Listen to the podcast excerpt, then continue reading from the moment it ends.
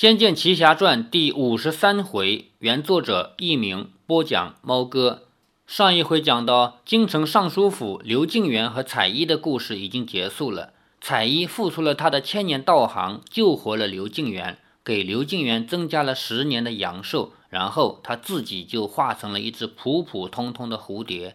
这个事情给九剑仙的触动很大，因为他们蜀山派一向都是除妖的。但是他发现世上有很多的妖有情有义，而很多人却无法度化。于是他突然之间醒悟到自己可能做错了什么，他又想回蜀山去。在这种情况下，李逍遥就要求跟他一起去，因为赵灵儿是被蜀山的独孤剑圣给救走了。其实不是救走，是被抓走了。九剑仙把李逍遥和林月如带到了蜀山以后。独孤剑圣虽然表面上说你在外面收徒不好，但实际上对李逍遥这个人还挺满意的，而且从他们两个人的话里面听出来，打算给李逍遥将来一个很好的前程。但是李逍遥一听，他不要，他说前辈的厚爱，晚辈心领了。一听他面有难色，九剑仙疑道：“怎么，你不是很想学我们蜀山派的法术吗？”李逍遥想了半天。才勉强的说出了一个借口，说：“因为，因为晚辈乃世俗之人，俗心未尽，怕不适合这世外清修的生活。”独孤剑圣见李逍遥眉宇飞扬，也早就想到他的个性是不容易定下来的，说：“你顾虑的很是，但是你已学会本门剑法，算是蜀山门人了。你的言行得处处顾及本门的风范，不可堕了名声。”这个话的意思就是，就算你从现在起不继续的学下去，那你以前也已经学过我们蜀山的武功了。你处处言行都要顾及我们本门的一些荣誉。李逍遥点头称是。独孤剑圣说：“你是个武学奇才，要不要留在蜀山？你好好考虑再做决定。”是。李逍遥说：“看来独孤剑圣并不是不讲理的人。”独孤剑圣转身说：“师弟。”你带这两位小朋友去休息，师兄不陪了。是，恭送师兄。九剑仙恭恭敬敬地说。直到独孤剑圣离开了，九剑仙才对李逍遥说：“哎，你何时变得这么扭扭捏捏，像个娘们似的？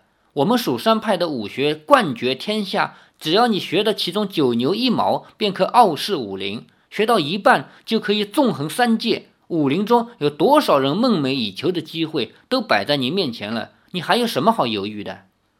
李逍遥苦笑着说：“承蒙前辈如此看重我，晚辈心中十分感激。但是我还得把一些俗事处理完才行。”九剑仙说：“你不是要问我师兄你朋友的事吗？刚才你为何不问？”李逍遥抓了抓头说：“他是你师兄，我为何不问？你该比我清楚才对。”九剑仙笑道。嘿嘿，在他面前，你也不敢乱讲话呀。事实上的确如此。独孤剑圣虽然有说有笑，但是浑身有一种说不出来的威严，让人在他面前不敢造次，更不敢胡来。九剑仙笑着说：“老实说，我也不敢跟他谈锁妖塔的事。我看你们就留在这儿住几天，顺便参观参观。等考虑成熟一点了，你再做个决定吧。看来也只能这样了。”九剑仙带着两个人到客舍去，分别安顿住下，并派了四名青衣弟子随时帮他们或者替他们回答蜀山的种种规矩。但是有一条是九剑仙亲自交代的，说后山是本门禁地，不可随意乱闯。玩游戏或者看小说的人都知道啊，凡是禁地一定是要闯闯的。九剑仙说的十分慎重，李逍遥与林月如同时想起来了。锁妖塔必然就在后山。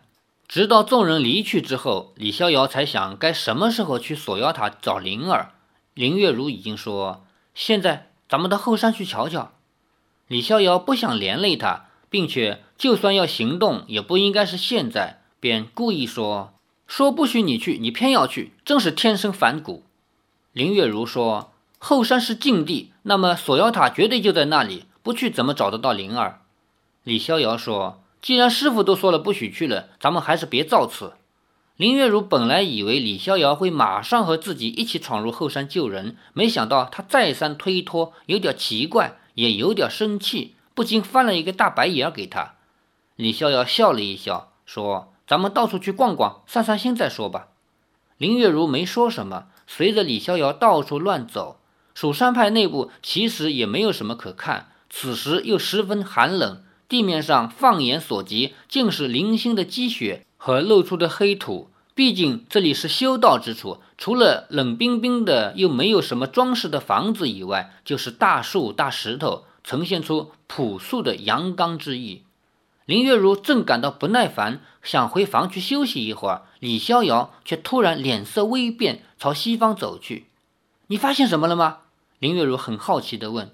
李逍遥说：“没什么，不过这味道很熟悉。”李逍遥循着那种香料和药材混合的气味而行，停步在一间有点暗的石室之前。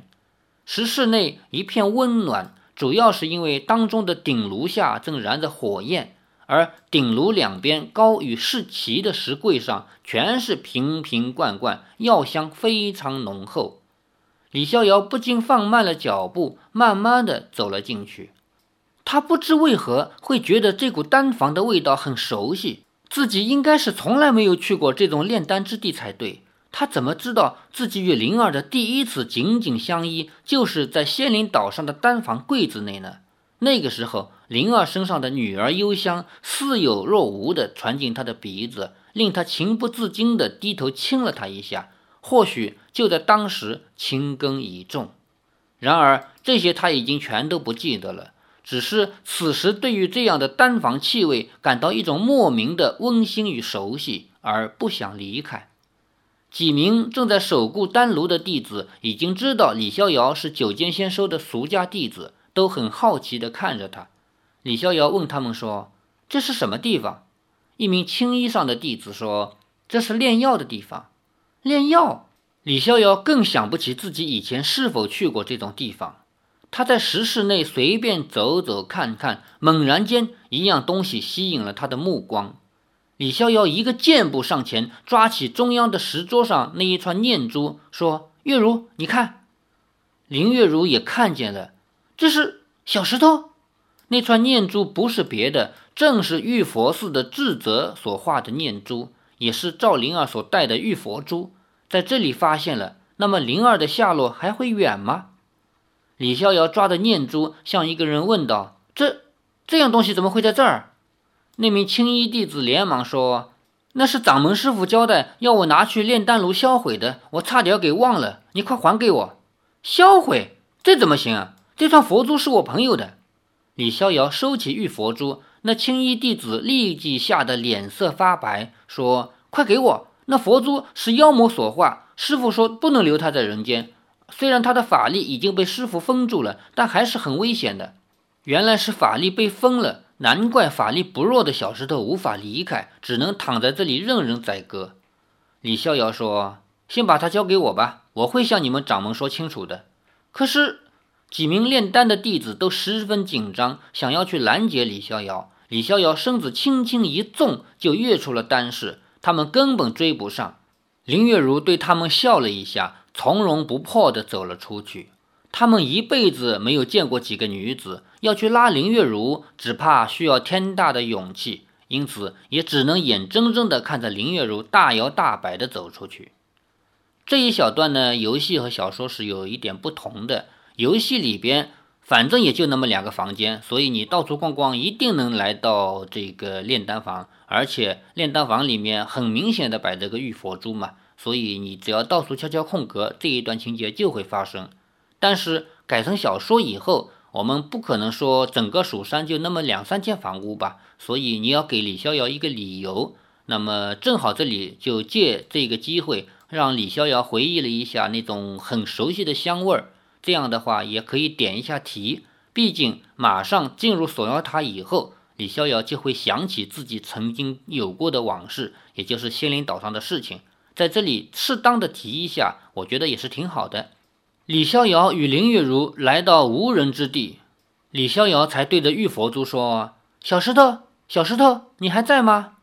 玉佛珠里面发出了非常微弱的声音：“啊，主人，主人，他被关起来了。”李逍遥问道：“灵儿为何被关起来了？到底发生了什么事？你快告诉我。”小石头说：“有一伙苗人为了争夺主人，跟一个老头打了起来，结果通通都死掉了。”李逍遥亲眼见到过此景，就在蛤蟆山以后，在进入京城以前嘛，李逍遥是亲眼看到的。说石长老以赤血毒焰杀光了所有的白苗人，就连残活的黑苗士兵也不能幸免。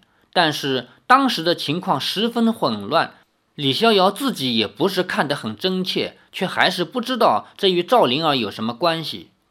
小石头继续说：“住在这里的瞪眼睛老头子刚好经过，硬说这些人是主人杀的。可是那些苗人不是主人杀的，主人根本什么也没做啊。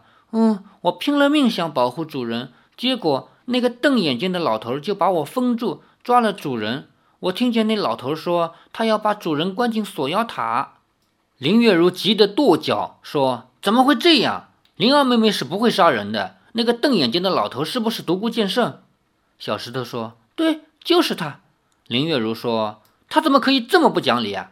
李逍遥说：“灵儿明明是活生生的人，却怎么被剑圣当起妖怪抓来了？”小石头说：“李公子，你们一定要快点救主人出来。”一旦被关入锁妖塔，绝无生还的机会。李逍遥说：“我马上去救他。”原本还打算慢慢听一听消息的李逍遥，这一下子再也不能拖，他立即以最快的速度奔往大殿的主建筑物附近，到处找寻九剑仙。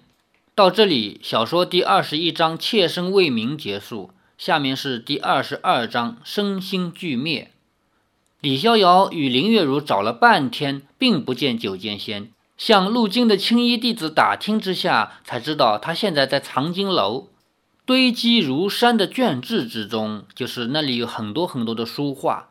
九剑仙不知道在找什么资料，脚边堆放了不少古册，就是古代的书。一见到李逍遥气急败坏的赶来的样子，九剑仙有些诧异。不等他发问，李逍遥把手一伸，说。这是什么意思？九剑仙一愣，并没有回答。另一阵低沉的声音却响了起来：“这是邪物，怎么还没烧毁呢？”李逍遥和林月如一惊，这才发现层层书架的尽头，独孤剑圣正负手而立，就是背负着手站在那儿，也在到处搜寻的典籍。见到独孤剑圣，李逍遥的气焰一下子就小了，但还是心急如焚，说：“这……”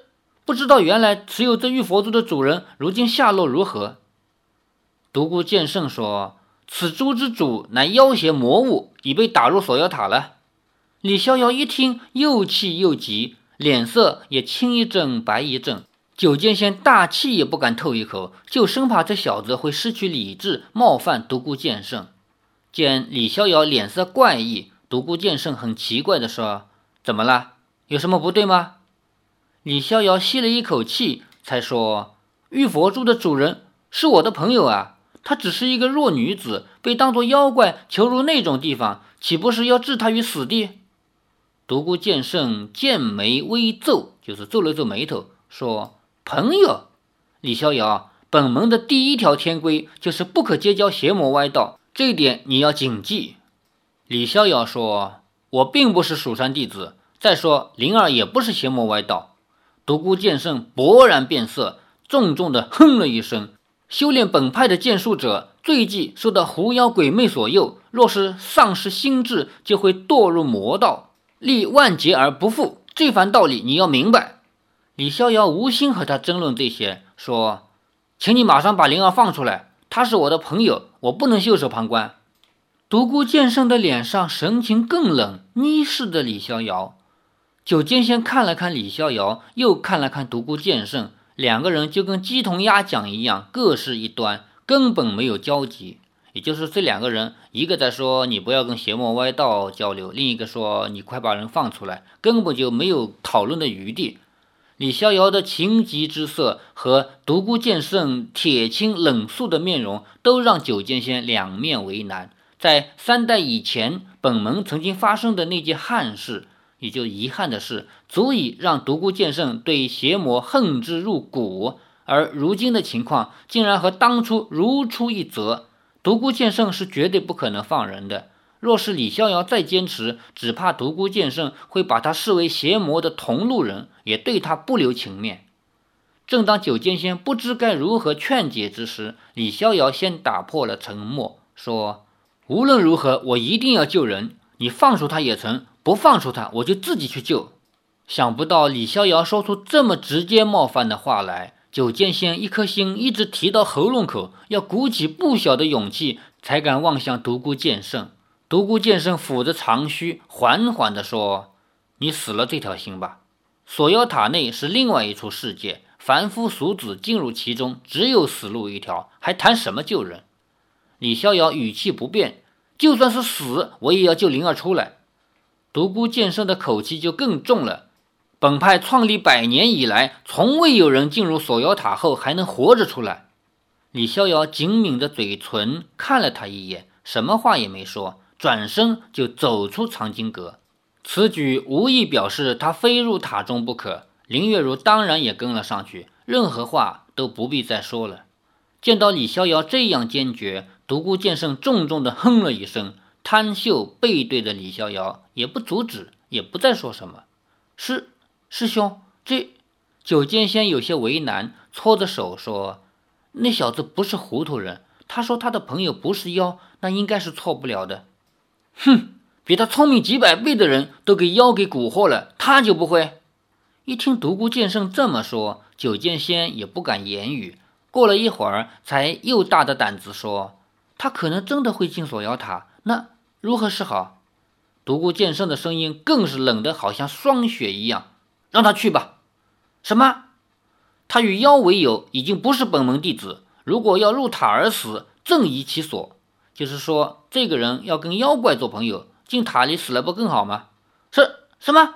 他这一听师兄要眼睁睁的让李逍遥和林月如死在锁妖塔中，九剑仙瞠目结舌，不知如何是好。而独孤剑圣已冷冷的负着手，大步而出，留下愕然的九剑仙。难怪他会如此盛怒。当年的不幸是蜀山之耻，也是蜀山汲取的教训。可是九剑仙仍然相信李逍遥不是个糊涂人，他急忙追了出去，身飞纵跃，在往后山的独行坡拦住了李逍遥。此路只容一个人通过，一被他拦住，李逍遥和林月如无法前进。与他大眼瞪小眼，在风雪的呼啸中对视了一会儿，三个人六目相对，竟无一语。九剑仙有点尴尬，干咳了一声，说：“逍遥徒儿。”你这玩笑可开大了，李逍遥认真的看着九剑仙说：“前辈，我是认真的。就算不用说明，那双眼睛早就超越了认真的程度，简直已经到了极其严肃的境界。”九剑仙又用力咳了一声，说：“如果凡事都太认真嘛，就不太好了。因为另一个极其严肃的看待整件事情的人是独孤剑圣。”就是一个认真到让人根本无法沟通的老顽固啊！不管是李逍遥还是独孤剑圣，都是劝不动的人。九剑仙也只好放弃规劝了。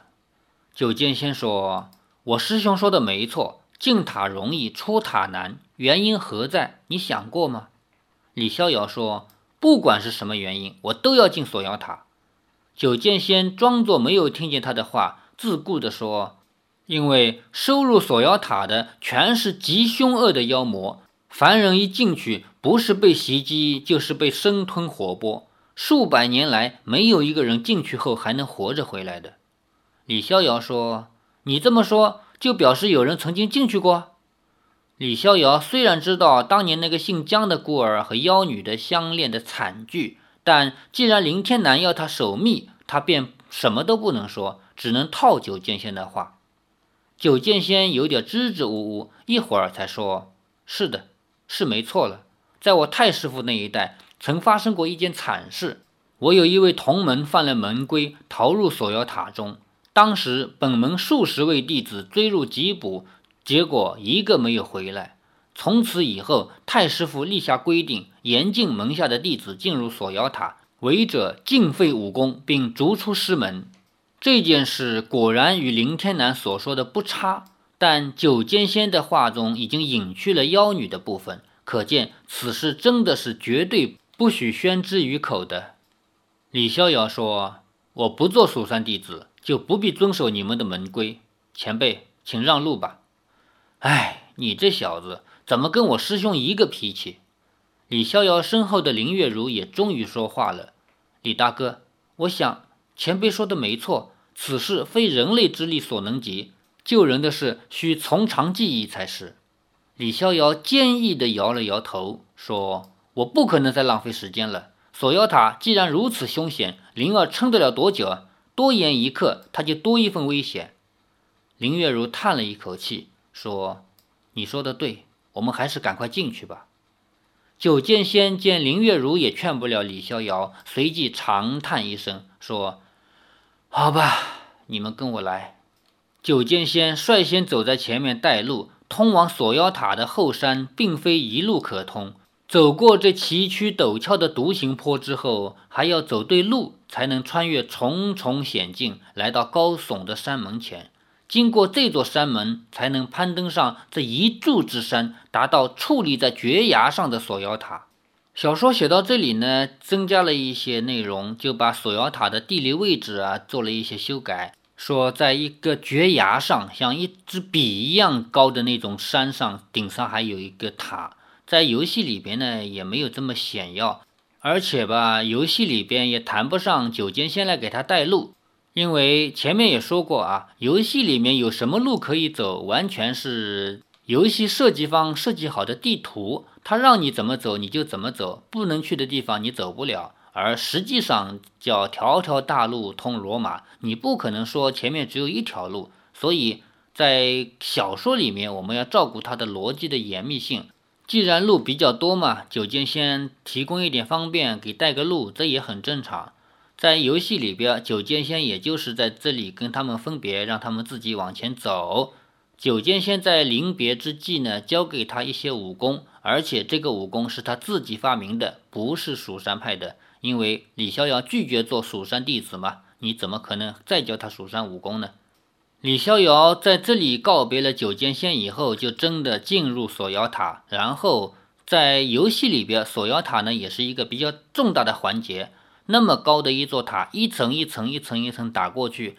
虽说我们在游戏里边玩的时候啊，我们可以数出来那座塔是应该是十三层。但实际上，在游戏内部一层一层打下去呢，只要打九层就到底了。当然，这个没有必要完全一样，而且由游戏改成小说以后，也并没有这样一层一层打这种情况了。因为对于游戏来说，它主要是要用迷宫来为难我们，让我们在迷宫里面多绕点时间，同时多打一些妖怪升升级。而改成小说以后，这种升级没有必要了，绕路也没有必要了。那么。锁妖塔里剩下的就只有几个核心人物的故事，其中就有姓姜的那个小姑娘叫姜婉儿，还有那个已经死去的前辈，也就是跟独孤剑圣差不多一个辈分的那个人，还有苏中仙等等这些人物出场。欲知后事如何，且听下回分解。